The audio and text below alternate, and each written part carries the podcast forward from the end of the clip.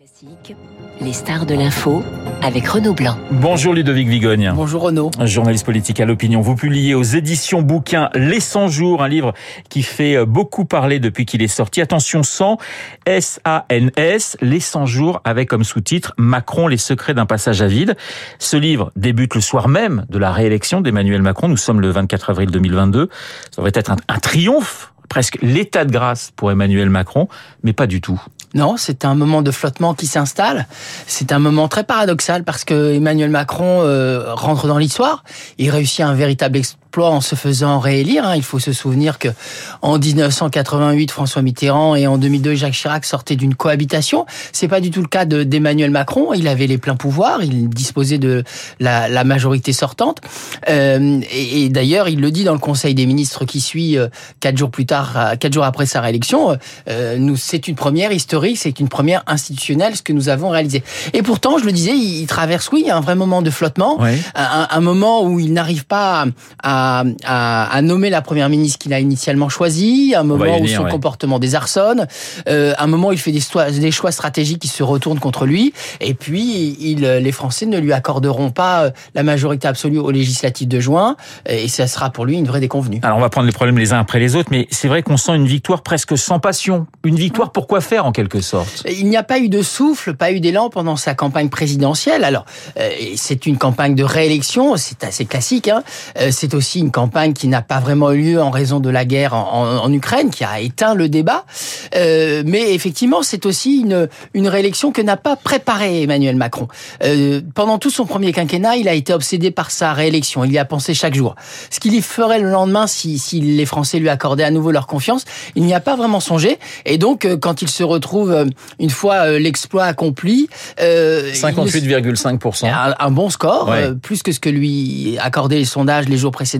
Il ne sait pas vraiment qu'il va nommer à Matignon notamment. Trois coups de fil le soir de sa réélection à Marine Le Pen, à François Hollande et à Nicolas Sarkozy. Oui, trois coups de fil euh, parmi d'autres, mais trois coups de fil plus particuliers pour lui. À Marine Le Pen, c'est elle qui l'appelle, hein, c'est la tradition.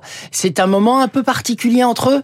Euh, elle lui dit euh, heureusement que vous ne pouvez pas vous représenter parce que la prochaine fois je vous aurais battu. Hein. Le chef de l'État lui avait fait remarquer qu'il avait noté euh, sa progression ouais. entre son résultat au second tour de, de 2017 et celui de, de 2022. Euh, avec François Hollande, l'échange est extrêmement froid. Hein. C'est Emmanuel Macron qui l'a appelé. François Hollande lui demande de faire attention quand même à l'unité du pays. En revanche, avec Nicolas Sarkozy, le ton est vraiment très différent. Entre eux, depuis le début, il y a une complicité qui s'est installée. Et, euh, Emmanuel Macron, Nicolas Sarkozy le félicite parce que c'est un vrai sportif, donc il, reconnaît euh, l'exploit qu'il a, que son successeur a réussi en se faisant réélire. Lui n'y était pas parvenu en 2012.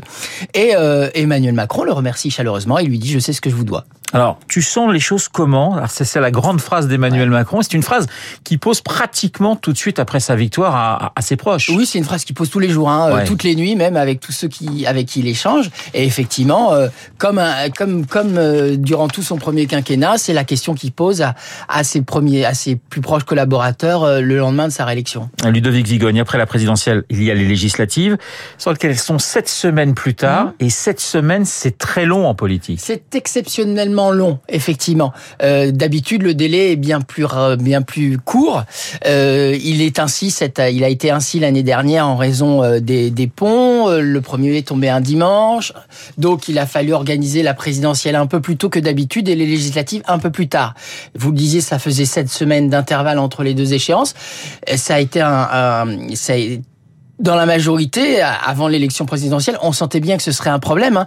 Euh, Christophe Castaner prévenait en expliquant que une semaine de plus, c'est 15 députés de moins. Ouais. Euh, parce que c'est un moment où euh, l'opposition a un peu plus de temps que d'habitude pour se reconstruire et où le nouveau gouvernement est plus sujet aux aléas de l'actualité, aux faux pas. Alors c'est tendu justement pour ces législatives, j'allais dire, dans la construction des, des candidats, tendu avec euh, un très proche hein, d'Emmanuel Macron, Richard Ferrand.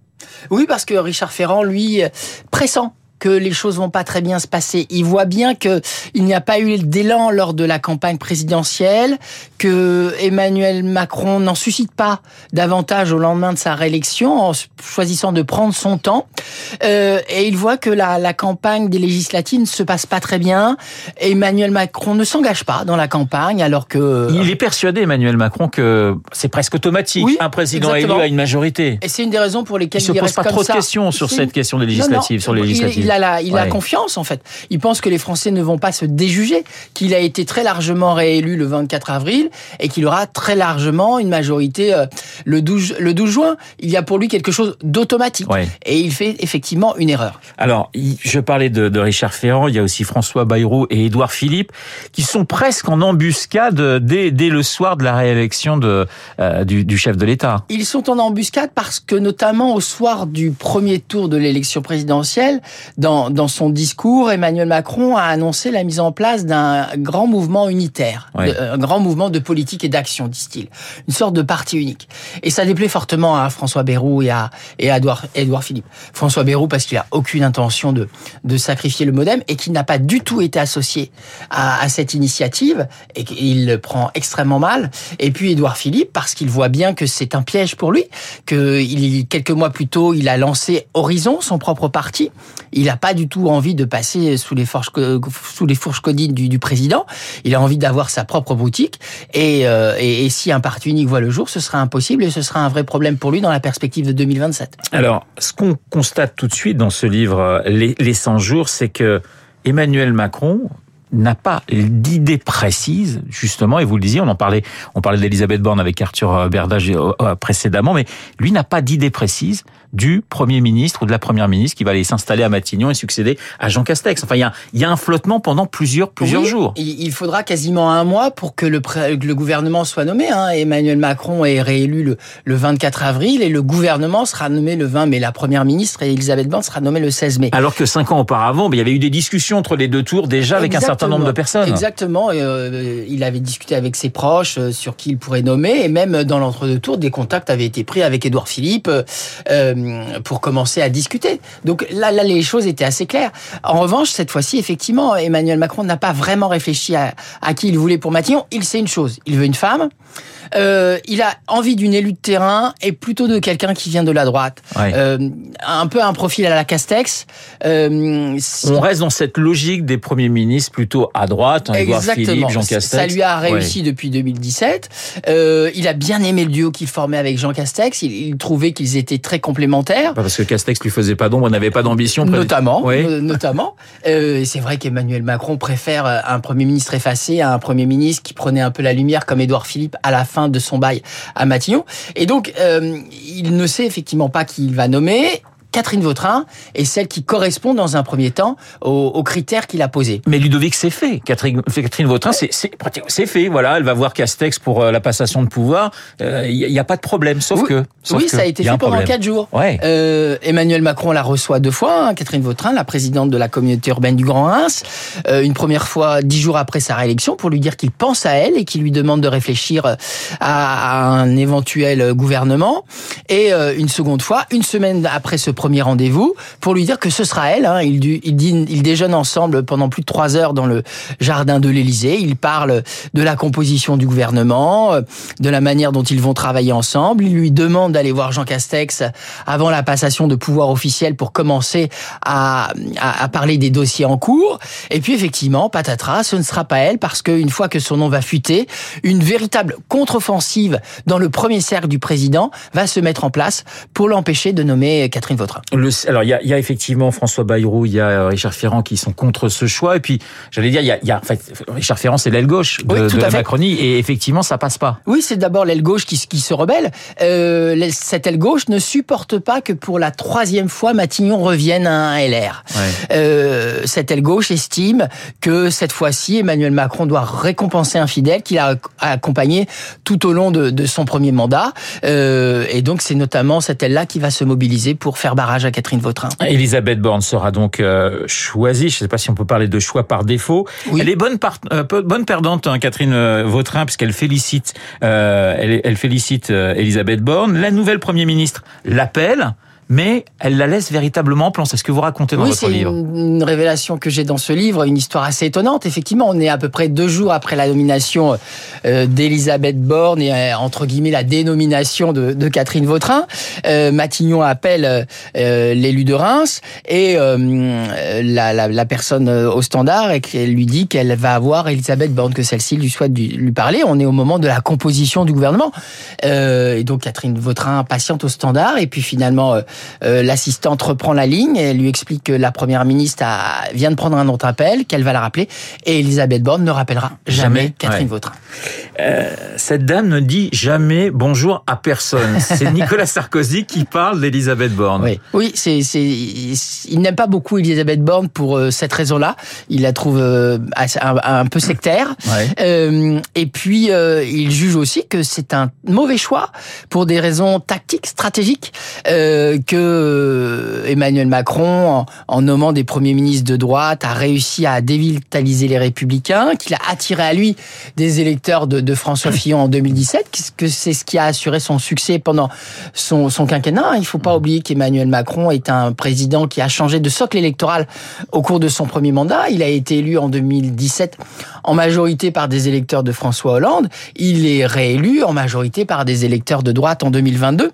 Et d'ailleurs, euh, Nicolas Sarkozy trouve que c'est un tel mauvais choix qu'il le dit directement à Emmanuel Macron. Et le hasard fait qu'il se retrouve à, à dîner le soir de la nomination d'Elisabeth Borne. Et ce soir-là, d'une manière assez sèche, il dit au président, vous n'aurez pas la majorité absolue. Borne, un concept. Ça, c'est ce que dit, c'est ce que lui dit. D'ailleurs, c'est François Bayrou qui dit à Elisabeth Borne, tu n'es qu'un concept. C'est quand même extrêmement violent. C'est sûr que c'est extrêmement violent. Là, on est à une dizaine de jours avant euh, la campagne des, le, la, pardon, le premier tour des élections législatives.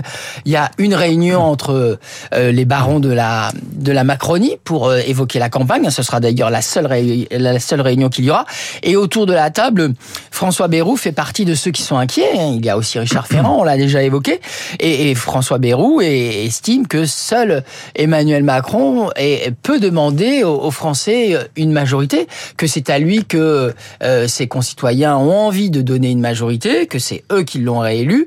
Et donc, qu'il doit s'engager davantage en première ligne, que même si la première ministre est sur le papier la chef de la majorité, ce n'est pas elle qui peut vraiment faire campagne, d'où euh, la formule de concept qu'il emploie à son sujet. C'est sûr, assez, assez raide. Le soir du, du, du, second tour des législatives, il y a cette phrase d'Emmanuel Macron à l'Elysée, bon, bah on a perdu. Ouais, c'est une phrase assez étonnante hein, ouais. dans sa bouche, on l'imagine pas dire ça, mais effectivement, il a perdu, il n'a pas, loin de là, la majorité absolue, il est le premier surpris. Parce que, y compris encore dans l'entre-deux tours, il pensait s'en sortir. Il pensait qu'il aurait plus de 289 euh, députés, hein, le seuil nécessaire pour avoir la majorité absolue. Alors qu'on avait bien vu dès le soir du premier tour que ça n'allait pas passer, que dans son entourage, beaucoup de gens n'y croyaient plus. Lui, il y croyait encore. Il s'investit euh, de une nouvelle fois assez peu hein, dans l'entre-deux tours. Euh, il ne fera, on s'en souvient tous, que ce discours sur le tarmac oui. qui laissera un goût amer. À Orly, juste avant voilà, de s'envoler pour, pour, la, Roumanie, et ouais. Kiev. Ça laissera un goût amer hein, dans, dans la bouche des candidats de la Macronie. Et vous dites d'ailleurs, Ludovic, dans ce livre que Macron et finalement Emmanuel Macron est, bouleversé par euh, euh, par cette défaite, euh, par la défaite de, de, Ferrand, par les défaites de Castaner. C'est-à-dire qu'il voit ses proches, je veux dire la, la, la, sa vieille garde, si je puis dire, être être battu autour de lui, quoi. Oui, ce 19 juin, ce, au soir du second tour des élections législatives, il vit sans doute une des soirées les plus difficiles depuis son accession à, à l'Élysée en 2017. Richard Ferrand, Christophe Castaner, ce sont c'est le cœur du système. Richard Ferrand surtout, le président de l'Assemblée nationale a joué un rôle clé autour de lui. C'est vraiment le plus fidèle. Euh, il est là d'une manière assez désintéressée. Et puis même entre eux, il y a une vraie amitié. Et ils sont tellement liés euh, que tout le monde sait très bien euh, qu'ils sont euh, qu'ils sont très proches. Et donc quelque part, la, la défaite de Richard Ferrand, c'est la défaite de d'Emmanuel Macron. Et ce soir-là, le chef de l'État va vraiment vaciller. Voilà. Et Elisabeth Borne, elle est toujours là, alors que toutes ouais. les semaines, on se demande si elle va si elle va partir. Dernière, ça va continuer. Dernière question d'ailleurs, Ludovic explication d'Emmanuel Macron de sa défaite. Il en donne une en décembre qui est assez étonnante. Il dit c'est parce qu'on n'a pas tenu bon sur les 65 ans. Il dit euh, si, il dit parce que c'est justement parce qu'il a tenu bon sur les 65 ans. Euh, dès le début, on a bien vu lors de la campagne présidentielle quand cette euh, mesure a été annoncée qu'elle était extrêmement impopulaire. C'est d'ailleurs la seule mesure vraiment que les Français ont retenue. On a bien vu à quel point ça avait aussi animé l'entre-deux tours de l'élection présidentielle. Euh, ça a coûté des points au chef de l'État euh, lors de sa réélection et ça lui a coûté des députés euh, dans la campagne des législatives. Plusieurs, les candidats macronistes raconteront a posteriori qu'on leur a beaucoup reproché ces 65 ans. Et donc effectivement, ce sera une des explications qu'Emmanuel Macron aura pour expliquer euh, euh, l'absence de majorité absolue.